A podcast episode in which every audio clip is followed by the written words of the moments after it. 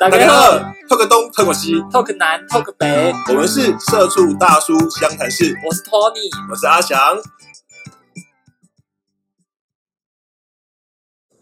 好，那我们酒店李 K 讲完了，接下来要分享，嗯，什么东西呢？我们还可以来讲讲去的那种非包厢式的酒店哦，Piano Bar，Piano Bar 其实它又有分。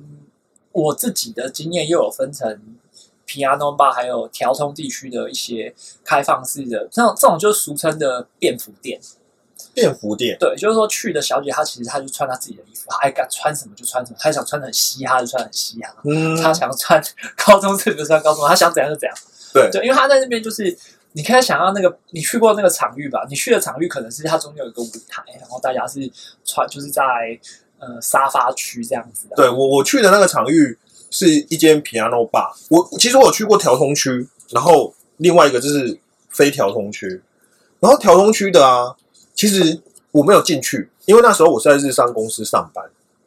然后我我日商公司，你知道日本人哈 无酒不欢，所以很多那个长官们啊，其实他们来日从日本来台湾，都是一种半养老半养老状态。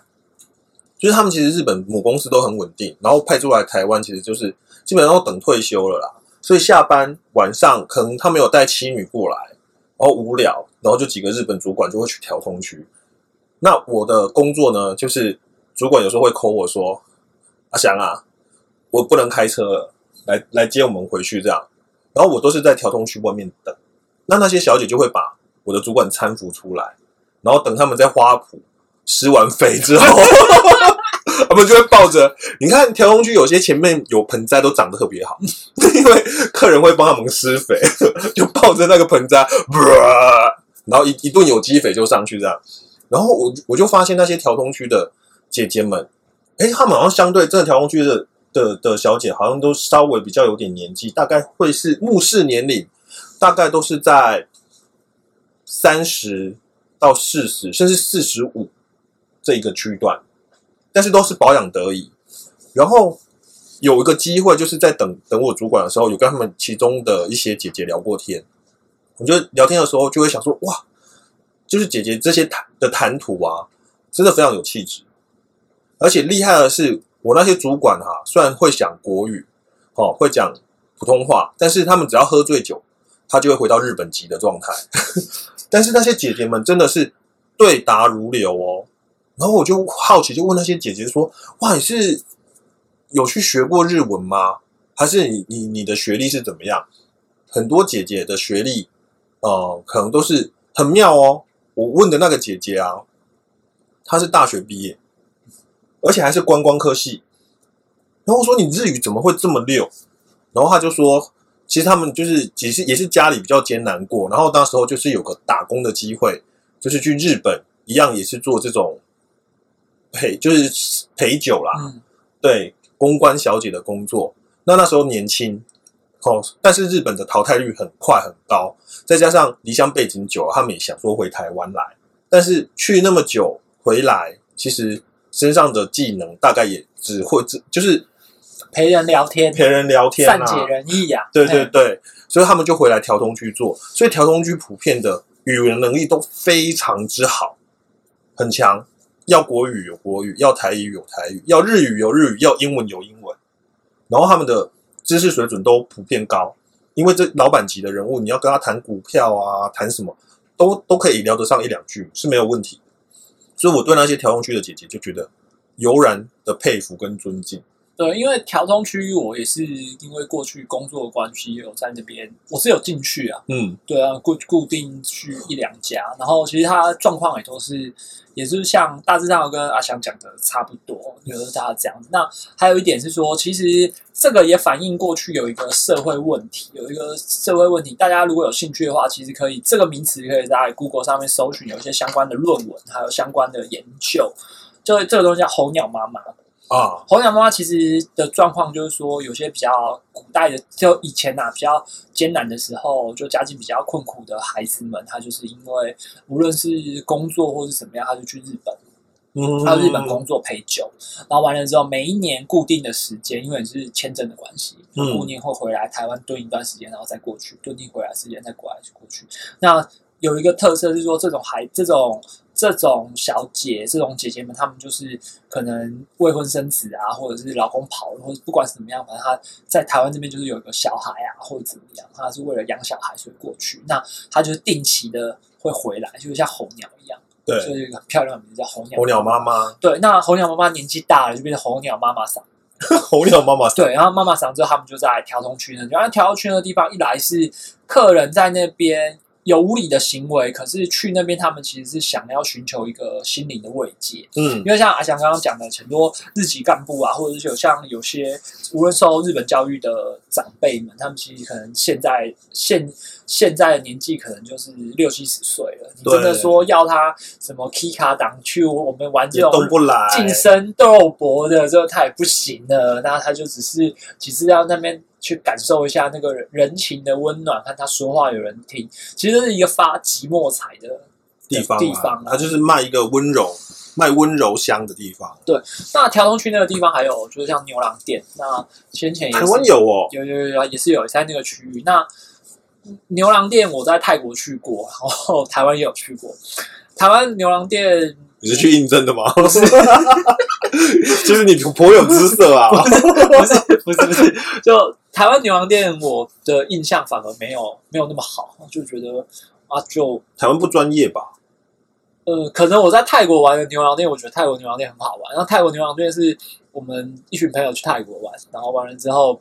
走错地方，走进牛郎店。呃，不是，就是去夜店认识了泰国的梅啊。哦。然后其中有几个是人妖小姐，然后下下秀。大腿。对，然后就下秀之后就跟我们玩，然后玩完之后就说要不要跟他们去玩，然后去哪里玩？他们就跟我们说去牛郎店。然后一开始他们讲那个名字我们不懂，啊，然后好好走啊，就跟他们上计程车，那就去。每个人隔天放屁都是哈。啊，没有啦，没。他们他们。没有，他们就知道他们是，他们就觉得他们是女孩子，他们是人妖，他们就是就是三性，他们就是觉得他们是女孩子，所以他们也没有嘟你这个选项。嗯，对，所以就去那边就玩很多游戏，然后玩玩泰国的海带拳也蛮北蓝的。对，因为那天喝的有点呛，所以有有机会再跟他讲去泰国玩的一些东西。那所以我们再回来这边，就是去条通那边有牛郎店，然后也有也有那个。也有像这样子比较 high class 的聊天的聊天吧，对，然后还有那个地方，我还在那地方条东区，我玩过一个超酷的东西，三星酒店，三星公关，三星公关这样讲可能有一些歧视的身份。如果以今年的今现在的市场氛围，我们应该会说它叫做跨性别者。对对，跨性别者的酒的酒店，它的一切玩法都跟 piano bar 一样。那可能在里面呢，你面对的这些服务生们，他们就姑且还是叫小姐，因为他们还是小姐的形象。嗯对，他们就是他们可能是女装，或者是他可能去做手术做一半，或者怎么样，就做一半意思他可能只做上半部，或者是下半部还在修理中，或者是怎么样，然后或者说是去嗯，在这边就可以玩一些很真的是一直玩游戏，喝酒玩游戏，喝酒玩游戏，喝酒玩游戏，然后时间就过很快。然后他们讲话也很北蓝，也很好笑。然后你要你要跟他们开那种性别的玩笑，他们也会很大啦啦的跟你开。然后你要开你要讲些性器官什么，他的这种他们也会这种玩笑，他们也会跟你开。所以就是你就想象你去面对一个你去面对一个你觉得他是男生，但他觉得他自己是女生，然后你们开的玩笑都是哥们玩笑。也就都是哥们玩笑，然后像我跟阿翔动不动就会看到鸡鸡小啊，还有什么捅后面啊，什么就这种这种玩笑啊，跟他们开，他们也开的。Tony，我要进来喽！对对对对，然后我要进来了，他们也会跟你开这种玩笑。然后然后玩游戏呢，玩一玩之后，他们也是大大来跟你玩。那只是，但是在所以日本日本好像跨性别酒店是相当流行，对，相当流行，因为原因就是因为他们比较谈得开，因为他们同时具备两种性别。对，然后你在在对谈聊天的时候。想要讲一些呃比较偏女性的话题，他们也可以。对，然后想要像哥们一样，他们又能自嘲。对对，就是那种要文要武。因为其实你去像刚刚说的李 K，很尴尬聊的地方，就是说你那个妹真的太正了，你无无法直视她的双眼，而且又又有礼貌。对，又有礼貌。哇，你又看突然这样，不知道怎么办呢？对对，就平常平常去夜店，然后我们的落差就是本来想要进去兽性大发，后来发现哦，这这不是个兽性大发的地方。对对对对，所以就又回到 又回到对，那所以说三性那时候就可文云云能文能武的一个场子，蛮好玩的。然后价钱我忘记我忘记收费，因为太久之前了。那为什么会去那个场合呢？为什么会太久会去的场合？原因就是因为刚刚上一集我有提到。我们有认识一个老板，他就是自己诓了小姐，然后再去夜店。对，然后完了之后，老板喝醉，可是小姐已经大狂了，就是狂到早上。对，然后小姐地方呆。小姐她说，她今天难得这样，她也不想回家睡觉，然后就问我们说，我们有没有什么搞头？我说吃宵夜吧。他讲说你可以再 low 一点。他说唱歌。他说小姐小姐讲话说，我上班唱歌歌还唱不够吗？他前面还唱还讲了一句。暗女儿，就想一个很漂亮的小姐，然后在那个 Mist，因为那时候那个 Mist 还没倒，呃，在 Mist 讲的门口讲说：“哎呀，我每天唱歌唱到烦了，还要我唱歌？那我今天唱歌是你要给我钱吗？”老心的 always 是：“可是你大框哎，我已经给你了。”对，然后后来都是说：“那有什么搞头？”因为那时候那个长官一次一次框三个，所以他们那另外两个是怎样？就是。大姐、二姐的小妹，然后另外小妹回家，然后大姐、二姐就跟我们就带我们去玩，就说他们他说他们原本要说去牛郎店，然后我说可是牛郎店我们觉得我们去怪怪，他说好，那我们再去一个地方一定好玩。我说好，我们去看看，就带我们去三星，真的好玩哎，真的好玩，对，就从进来的应对啊各方面就是。他一开始你我会我真的一开始有点拘谨，不是因为你觉得他们是跨性别者拘谨，而是说没没去过没去过地方，不知道该怎么对，心中砰砰砰跳，然后完了之后他们就开始讲黄色笑话，嗯，就弄得很像那个卡，就弄得很像那个脱口秀那样，就觉得干是不是太北蓝了啦？然后就开始跟他们互互互相应答什么，然后接下来你就看，哎，怎么其中有一个有一个就说我们那时候讲说什么啊，二姐二姐就说什么她失恋，然后就看她。三性的公关，他就跨性别的公关，他就突然转了一个话题，对，就他们那一块就突然变成楼上有一个十八赖这样从一个打下来，打下来，他们就变成一个小的结界，他们就在那个结界里面喝着他们的调酒，然后就开始聊天，然后你就你就听耳朵耳朵这样张大听他们讲话，就说哇哦，这是智商室吧？然后就讲说啊，她的男朋友怎样？她怎样是男朋友？他说他有两个男朋友，一个男朋友就混混，就是就是跟很久了，就是因为这个男朋友她才来做酒店，然后然后另外一个男朋友是另外另外一家酒店的干部，怎样怎样怎样，反正就讲的很曲折离奇啊。对，然后就听人家讲，然后那个那个就看到他们在聆倾听的过程中，然后跟回馈的过程中，觉得哇，时间过得这么快，又要给人家钱了。就所以。三星那个时候是在调通，我觉得是一个很很特别、很很很有趣的地方。对，那可能你问我说会不会自己再去一次？我觉得如果自己单独一次再去，应该不会。可是如果说可能有遇到朋友想要去尝鲜，对，可能愿意带带路这样。对，可是我因为毕竟也是很多年前，所以就是要看看还在不在，说明倒了。不会啊，应该不会倒，因为搬家吧。对啊，所以所以调通地区它那边其实有很多。有趣的玩法，但是调那地区那边就相对的消费比较高一些，对，比较高。对，那其实这些东西，我觉得啦，我觉得，因为它是一个，它是一个商业模式，它是一个商业。那商业这东西，就是你没有必要打肿脸充胖子。对，你的收入所得多少，你就是喝怎样的酒，吃怎样的饭，不要在那边好高骛远，就脚踏实地的上班，就不要在那边这样子做些超过自己。偶一为之可以啊！对对对对对，对有有五黑的卡章加假黑的下游啊！真的，我觉得这点真的非常非常重要。对，然后那那次去就是我们去，后来就是我去 Piano Bar，也是最近的事情，就是同前同事庆生，然后那是我生平第一次进 Piano Bar，就是真的进去里面，然后有坐下来消费。然后我那一天进去啊，就是以一个社会观察者的角度。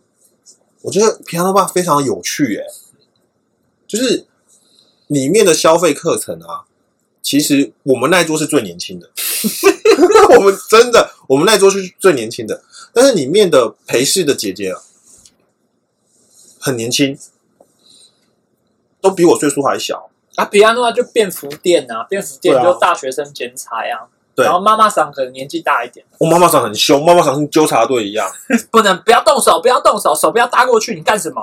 是是不至于这样，是不是？但是那个妈妈桑她的的的任务就是。我我不知道我们那天的消费情况是怎么样，但但是我们的消费情况就是我们四个男生进去，然后他一一来呢，就是妈妈桑就过来讲说，哦，他一来我们坐下来之后，他就会问过来问说要不要上小姐了，嗯，然后我一直以为会像酒店一样有选妃，没有没有，他没有什么选妃，然后他就会有一个 waiter 小弟过来先递热毛巾，哦，让你擦擦手、洗洗脸，然后水果盘。然后水果盘上来之后呢，但是就是大家看开什么酒嘛，洋酒、饮料就先上来，然后就说好上小姐，然后他就会从小包厢里面走出来四个小姐，就一人一个，嗯，对，然后就坐下来了，然后就开始聊天、自我介绍，然后过程大概也是跟酒店一样啊，差不多，对，但是转台，他们有一个很很很有趣的模式，就是转台，嗯，就是五分钟、几分钟之后。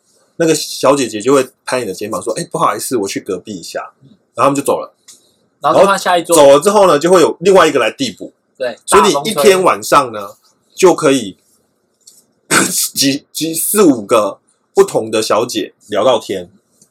然后，当然，如果你这四五个小姐里面你有特别喜欢哪一个，你可以跟妈妈桑讲说，请她固定就坐你这边，但是就会加钱。对啊，对。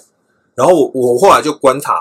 因为我们坐的那个地方，我们那个场域是这样子哈，它外面有几桌是在公开场域、公共场域，就是它很像那一种，就是你如果去一些夜店啊，中间是舞池有没有？然后舞池旁边会有一些沙发区啊，中间跟沙发区跟沙发区中间还是有隔板，好，就是这样子的场域，这是非包厢式，然后我们就可以坐在那边，然后还有呢，它旁边会有一些包厢，然后因为小姐会转台嘛，所以只要包厢门一打开。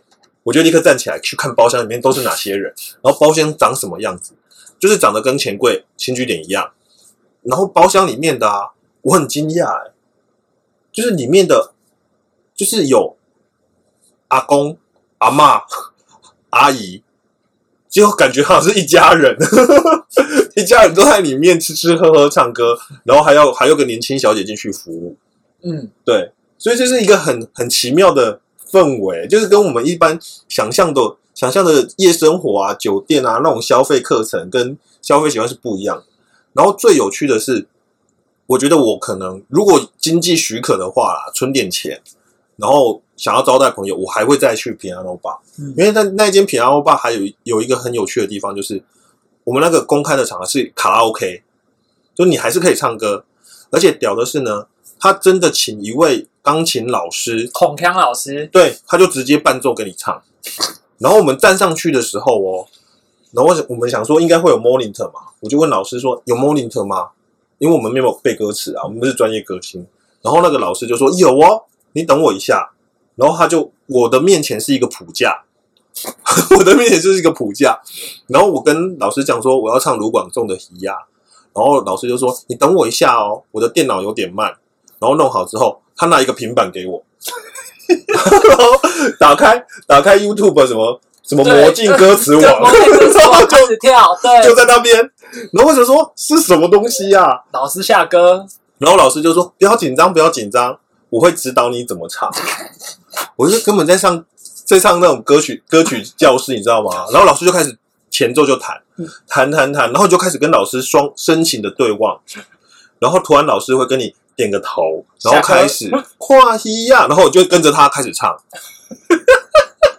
然后霎时之间，老师只要听你哎接上他的钢琴声，接上他的节奏之后，老师就会把他自己的声音收掉，然后整个卡拉 OK 之中，你拿你就你就像明星一样，就像你是驻唱歌星一样，其实非常有一种 honor，有一种荣誉感。对，然后老师还会一直说：“哇，你是我这个礼拜听。”听所有客人唱一样，你是唱的最好听的一个。